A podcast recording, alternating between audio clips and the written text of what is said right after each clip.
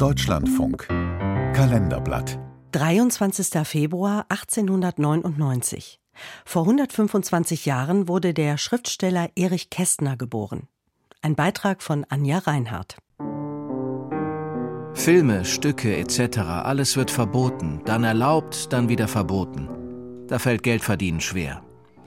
Na, ich finde, man muss eben doch versuchen zu bleiben. Ich spiele wieder Tennis jeden Tag schreibt Erich Kästner etwa anderthalb Jahre nachdem die Nationalsozialisten auch seine Bücher auf dem Berliner Opernplatz ins Feuer geworfen hatten. Kästner ist am Tag der Bücherverbrennung im Mai 1933 vor Ort. Er wird entdeckt, von den Schlägern der SA umzingelt, kann aber anschließend ungehindert nach Hause gehen dass er bei der Bücherverbrennung 1933 dabei war, vor Ort. Das spricht, finde ich, erstens für eine große Neugierde und zweitens aber auch für einen gewissen Mut, wenn nicht eine gewisse Tolldreistigkeit auch. Tobias Lehmkuhl, Autor des Buches Der doppelte Erich. Und mit dieser Mischung hat er es dann geschafft, sich durch das Dritte Reich zu bewegen, ja, indem er einfach sich versucht hat, emotional nicht zu sehr affizieren zu lassen. Eine Haltung, die das Leben des Schriftstellers auf allen Ebenen bestimmt. Hedonist einerseits, distanzierter Beobachter andererseits, eine Folge seiner Kindheit vielleicht. Erich Kästner kommt am 23. Februar 1899 in Dresden in prekären Verhältnissen zur Welt.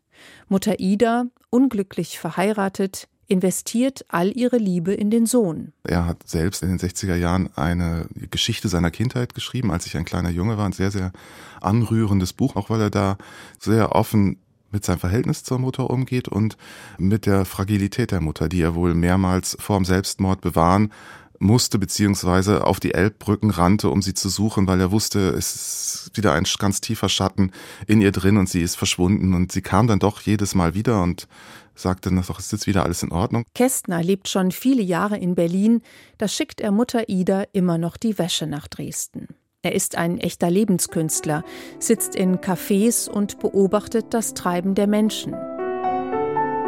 Das ist sein Material. Er schreibt mühelos und flott, erst für Zeitungen, dann Gedichte, 1929 dann Emil und die Detektive.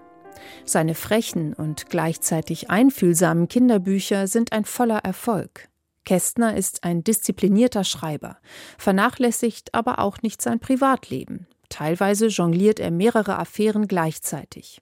Unkompliziert ist das nicht. Wenn die Dinge im realen Leben kompliziert sind, dann bietet die Literatur natürlich eine Möglichkeit, diese Komplexität etwas zu ordnen zumindest. In Kästners Büchern gibt es die tollsten Verwicklungen und Wendungen. Am Ende löst sich aber doch alles im Guten auf.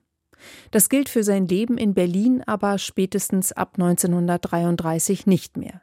Die Nationalsozialisten wissen, was er von ihnen hält.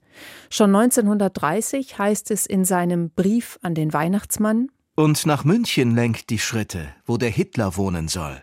Hau dem Guten bitte, bitte, den Germanenhintern voll. Die Gestapo verhaftet und verhört ihn, lässt ihn aber wieder gehen. Faktisch ist er jedoch mit einem Berufsverbot belegt. Die Aufnahme in die Reichsschrifttumkammer wird ihm wiederholt verweigert.